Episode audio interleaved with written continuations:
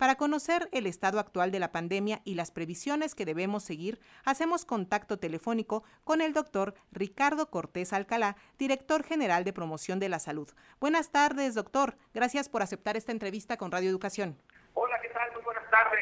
Al contrario, para mí es un súper gusto poder platicar contigo y todo el auditorio de Radio Educación. ¿Qué significa, doctor, que desde la Secretaría de Salud se estime que la pandemia en México llegue a niveles mínimos? ¿A qué escenarios de nueva normalidad nos encaminamos?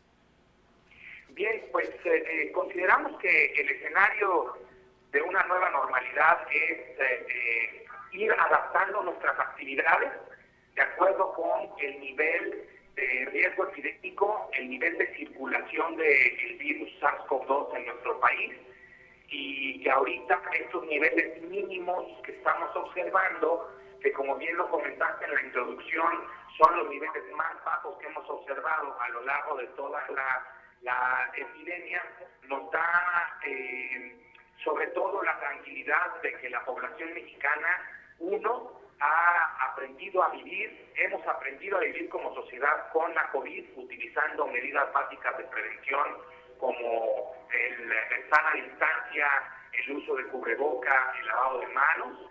Eh, hemos aprendido como sociedad a que en los trabajos podemos escalonarlos, eh, entradas y salidas, podemos hacer y ejecutar trabajo desde casa también, pero también sobre todo y muy importante que tenemos una aceptación altísima de la vacunación en nuestro país, sobre todo sobre todo de los grupos que más afectación en materia de hospitalizaciones y defunciones hay, que son las personas eh, eh, mayores de 45 eh, o 50 años.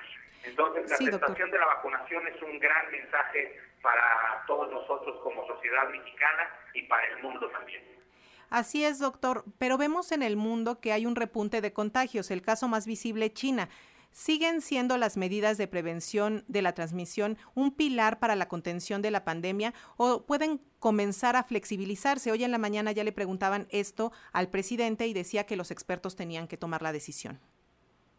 Es correcto, creo que hay que eh, ir viendo la situación local, verse también reflejado en situaciones internacionales, de repente eh, eh, ver que Hay un incremento del número de casos y que suena potencialmente alarmante que en una ciudad de China de 20 millones de habitantes haya un incremento del número de casos, pero siempre hay que recordar que, todo esto también es eh, eh, con respecto a la población total.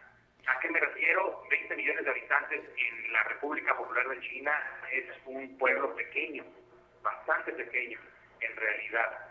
Eh, y nosotros tenemos esa misma opción eh, o posibilidad de estar monitoreando todos los eh, indicadores que generan este semáforo de riesgo epidémico que, que nos da esta coloración eh, valga la redundancia, del riesgo en el que está, digamos, la población que vive en cierto estado. Esto nos sirve para ir evolucionando como, como sistema de vigilancia epidemiológica y, y, atención a, la salud, para pensar que, por ejemplo, si nos enfrentáramos de nuevo a una ola similar a la que está, eh, a la que está concluyendo ahorita, la cuarta ola en México, con un virus característico de eh, Omicron en el que hubo muchos contagios, pero pocas hospitalizaciones y pocas defunciones, tenemos un sistema de salud que ya aprendió a convertir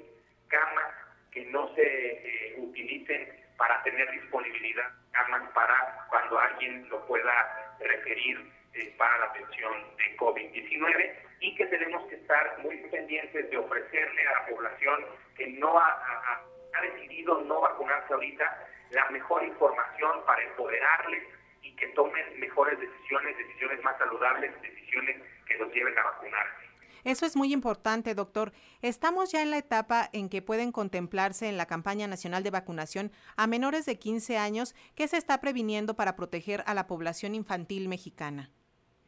Eh, estamos analizando múltiples posibilidades, pero creo que lo más importante, eh, quería yo, es eh, poderles compartir, poderles compartir que los datos científicos lo que nos dicen son eh, varias cosas.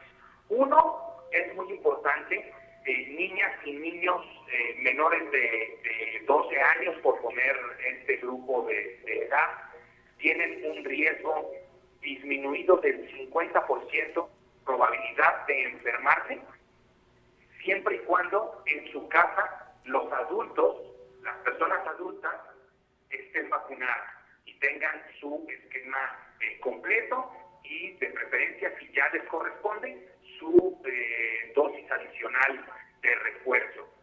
Ahora, las personas de esa edad, de 12 años y menos, que, no están siendo vacunadas en este momento, se enferman poco de COVID y de lo poco que se enferman, se hospitalizan el, 3% y muere menos del 1%. ¿Eso qué quiere decir? Que estamos también pensando en cómo priorizar a nuestras niñas y niños de 5 a 12 años para que se vacunen eh, aquellas niñas y niños que cuenten con ciertas características eh, que los hagan propensos a, eh, a, contar o a tener un cuadro grave en el caso de que se pudieran enfermar.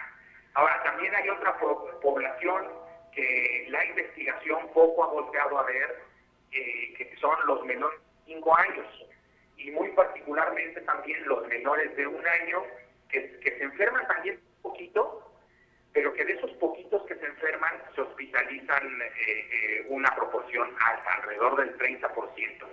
Esto, ¿cómo los podemos proteger a, ellas y ellos, a nuestros chiquitines de menos de un año de edad, vacunando a sus mamás cuando están embarazadas?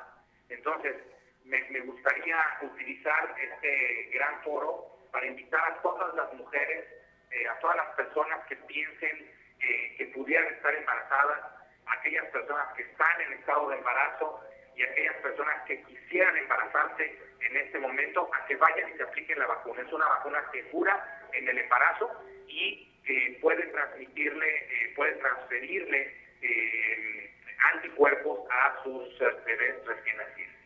Ahí, ahí la recomendación, doctor, porque la vacunación sin duda es la piedra angular que nos ha permitido continuar adelante en esta pandemia que nos da algunas luces, pero también a veces retrocedemos. Entonces, ayer el director de la OMS, Tedros Adhanom, declaraba que los niveles de mortalidad son inaceptables en muchos países. ¿Cómo se encuentra nuestro país en ese campo? ¿Qué dicen nuestros índices de mortalidad por la COVID? Actualmente tenemos una eh, tasa de letalidad de, los casos eh, reportados de menos del 5%. Eso lo que significa es que se están hospitalizando pocas personas y están falleciendo pocas personas. La tasa de letalidad disminuye conforme hay muchos, muchos, muchos casos, como en el eh, ACME de nuestra última eh, ola que estamos terminando ya, que con muchísimos casos diagnosticados se estaban hospitalizando eh, menos del eh, 10% de ellos y de ellos estaban falleciendo menos del 1%. Entonces, eh, me parece que también como, como sistema de salud, eh, como mundo, como profesionales de la salud, hemos aprendido también a manejar los casos graves de COVID y poderles brindar a las personas, uno, la posibilidad de protegerse contra un cuadro grave con, con una vacuna y además ofrecerles un sistema de salud que está mejor preparado para enfrentar casos más graves. Ah, lo que se refiere el director general de la OMS es que hay países que aún eh, desafortunadamente no cuentan con, con coberturas superiores ni siquiera al 10 o 15 de vacunación y por lo tanto en esos países sigue habiendo una cantidad de defunciones que deberían, que es inaceptable porque ya podrían estar vacunadas estas personas y protegidas y por lo tanto reduciendo sus riesgos de eh, morir. Pues continuamos cuidándonos. Muchísimas gracias, doctor Ricardo Cortés Alcalá, director general de promoción de la salud, por esta entrevista para Radio Educación. Muchas gracias a ustedes. Gracias por el espacio. sigamos generando más conversación. Muy buenas tardes.